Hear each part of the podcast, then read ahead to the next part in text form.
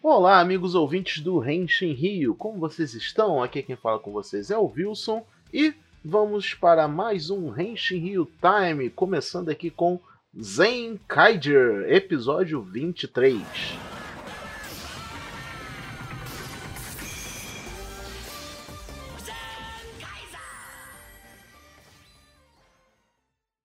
Olha, temos muita coisa para falar sobre esse episódio. Muita coisa. É, primeiramente, foi um episódio incrível e episódio cheio de emoção do começo ao fim, né? Em vários sentidos, de hype, de drama, de tudo.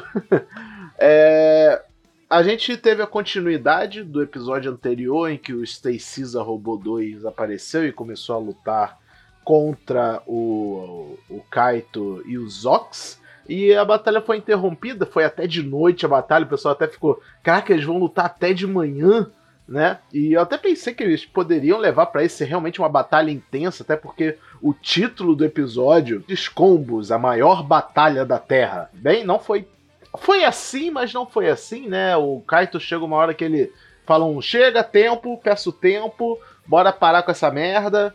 E ele combina com o Stacy de que eles vão ter uma batalha, mas mais justa no dia seguinte, com eles descansados e tudo mais. Porque o Kaito, ele tá reflexivo, né? Ele, ele vê o, o Stacy, quando ele usa o alter ego dele de Satoshi lá na loja da avó, ele pensa, ah, a gente podia ser amigo, né? Ele parece que há essa possibilidade. E ele também se preocupa, tipo, e se a avó dele descobrir, né, que eles estão brigando, ela vai ficar triste. Bem tocante essa parte. É muito legal também o, o Juran percebendo né, a preocupação do Kaito e leva ele para comer lamen no Omori Hill. Sigam o arroba Tokolocation para vocês conhecerem o Omori Hill. E cara, é tão. É tão. Ah, eu adoro quando o Zenkaja decide ser dramático. Porque é um dramático sem ser exagerado ou forçado, sabe? Você deu para ver que os personagens têm preocupações ali, muito mais do que só salvar o mundo, muito mais do que só derrotar vilão. Gosto muito disso, aprecio. O Zox também, por outro lado, ele tá. Ah, eu não quero lutar com o Kaito se ele ficar tendo essas atitudes, então mostra que ele tem, né?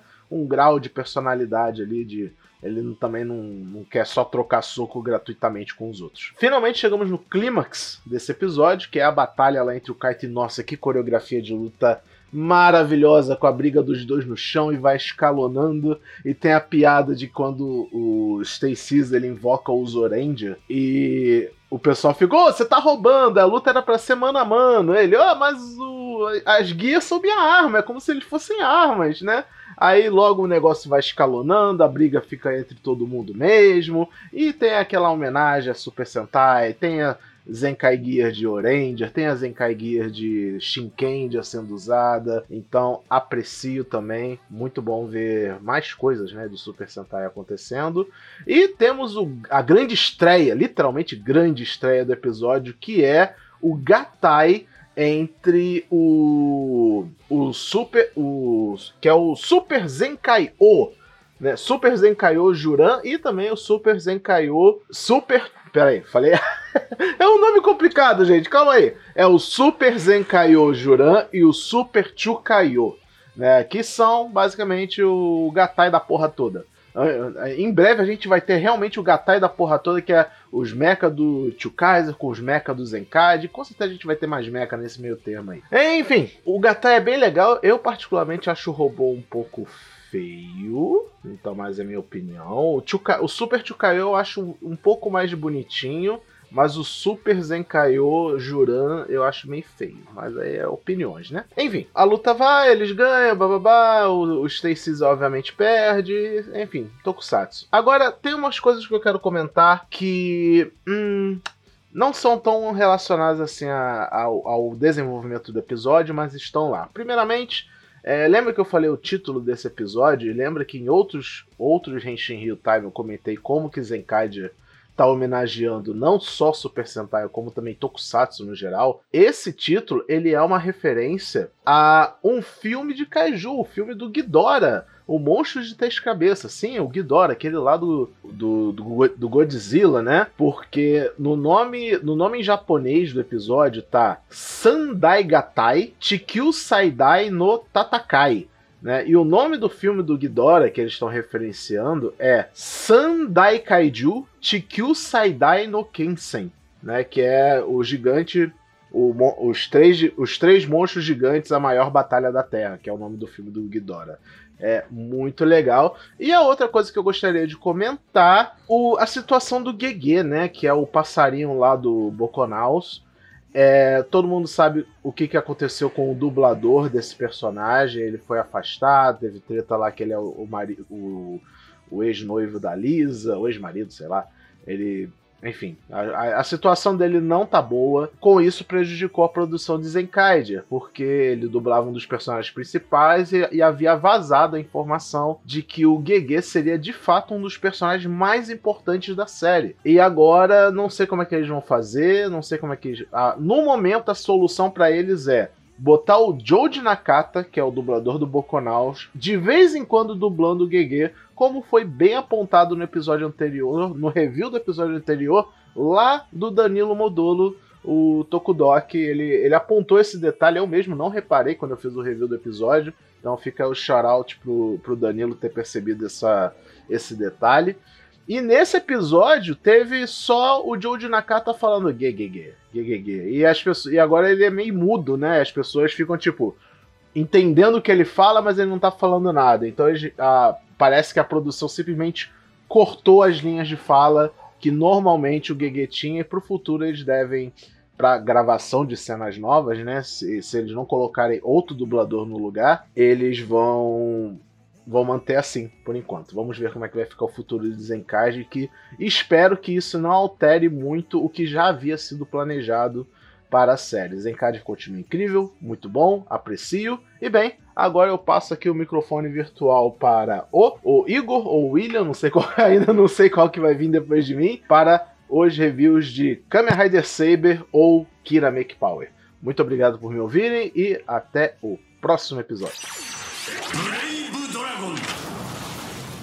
Henshin Real Time, Kamen Rider Saber número 46. E é aqui que a nossa história termina. Porque vocês sabem, semana que vem não vai ter Henshin Real Time, vai ser podcast sobre Kamen Rider Saber no geral. Então, vamos falar sobre o penúltimo episódio de Saber hoje e semana que vem com a galera toda. Bora lá. É situação tensa. Esse aqui, esse aqui é o grande lance do Saber, né? A série inteira. Todo arco tinha um pedaço que ficava num ponto do arco que ficava bem assim, atenção à flor da pele, vários e vários combates, todo mundo quase à beira da morte. Nessa vez eles estão bem à beira da morte e não podia ser diferente. A, a consistência disso em Cyber era uma das co melhores coisas que eu pude notar na série, né? Com todas, claro, terminando do mesmo jeito. Toma tirando poder de algum lugar e matando quem estava no caminho.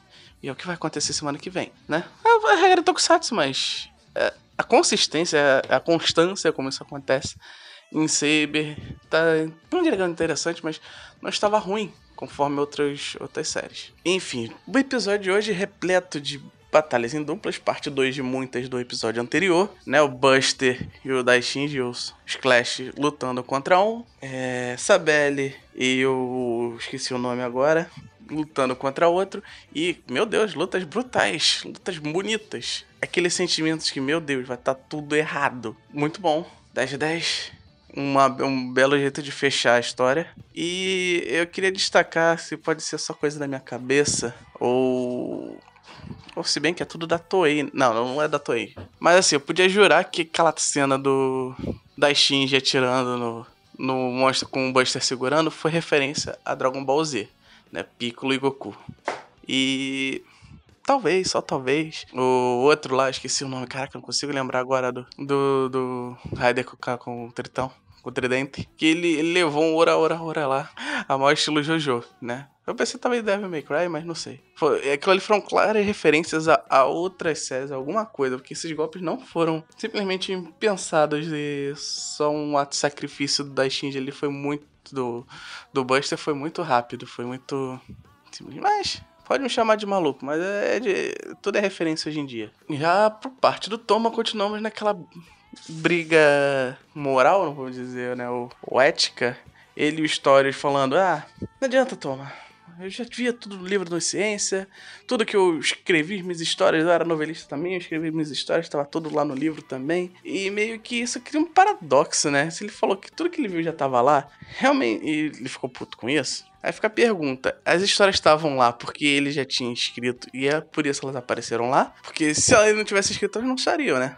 E se ele estaria vendo o que ele escrevia a seguir, quer dizer que ele ia escrever do mesmo jeito, certo? Então tudo que ele viu lá já estava previsto acontecer. Mas se ele sabe o que vai acontecer, ele vai tentar, ele ia tentar, ele ia saber o resultado do mesmo jeito. Então, de que adiantava tentar? Tudo que ele ele tentar dominar o mundo, o universo, o que for. Eu acho que no final o Stories é um vilão muito frustrado de uma forma muito estranha. Porque ele vai se dar mal do mesmo jeito que ele tentou evitar de se dar mal. Não tem saída, não tem escapatória. Enquanto o Samei vai criar a nossa solução para ganhar virar o jogo no próximo episódio, né? Chamando as historinhas. Perguntando se todo mundo tem alguma história que não.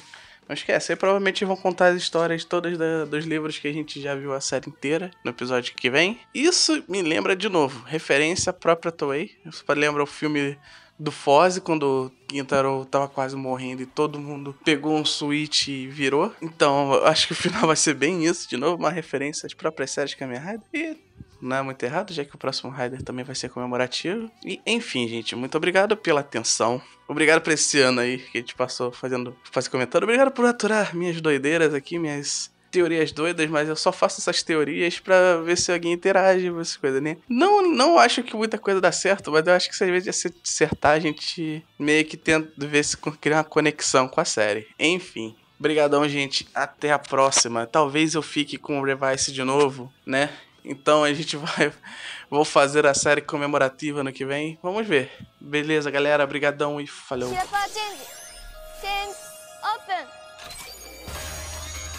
Alô, alô, aqui é o Will para mais um Henshin Real Time de Bitomo Kirameki Powers. E hoje eu vou falar dos episódios 4 e 5 de Bitomo, porque semana passada eu não consegui participar, peço perdão, vida atrasada, sabe como é que é. Mas estamos de volta com as nossas duas guerreiras maravilhosas, né? Em dois episódios muito fantásticos, né? O episódio 4 foi onde a Kirari e a Yuzuki tiveram que que achar os amigos da, da, da princesa Rimenian, né? Que era o Hamuri e o Pipi, que é um hamster e um passarinho.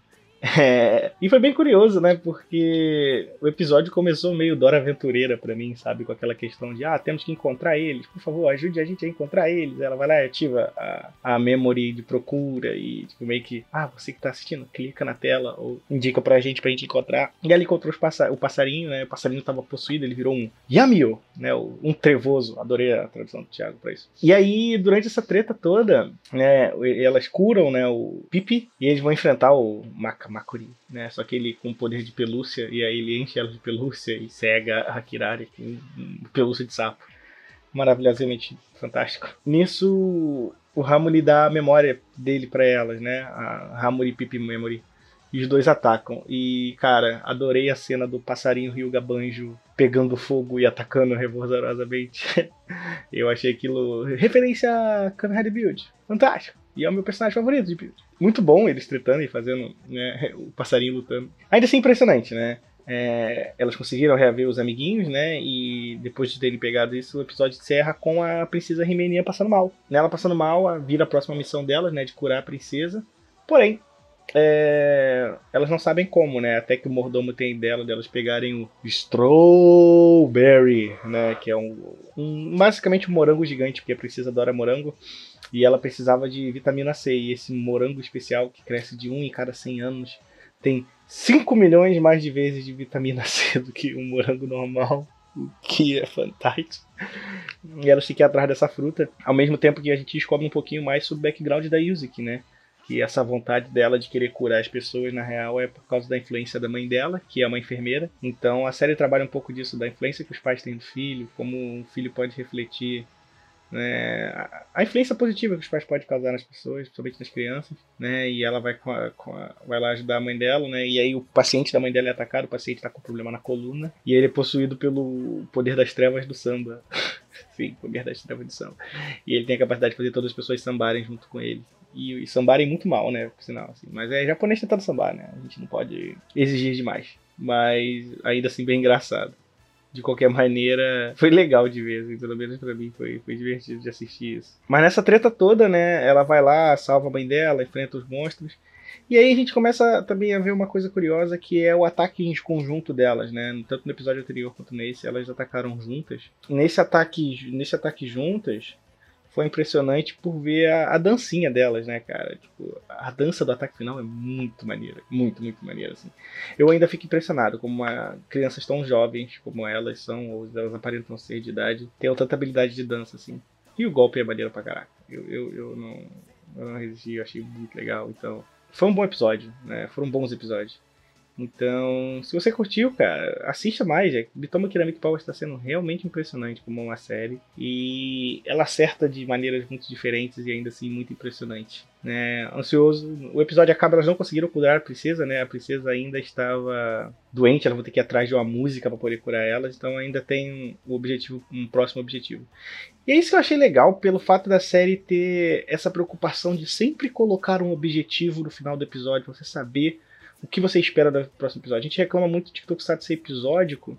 Não que episódio seja um problema, mas é legal você também ter um objetivo para qual você tem que ir. E o episódio fazendo sempre isso, de vamos na direção desse lugar, é, é importante para estabelecer o que, que, é, o que, que você, como espectador, tem que esperar da série para os próximos episódios. Então isso para mim tem sido muito bom. É, então, né, é isso. Kiramik Power está incrível, continua incrível. As dancinhas todas as vezes melhoram a cada episódio. E não aguardo demais. Então é isso. Até semana que vem. Um beijo, um abraço, até a próxima e tchau!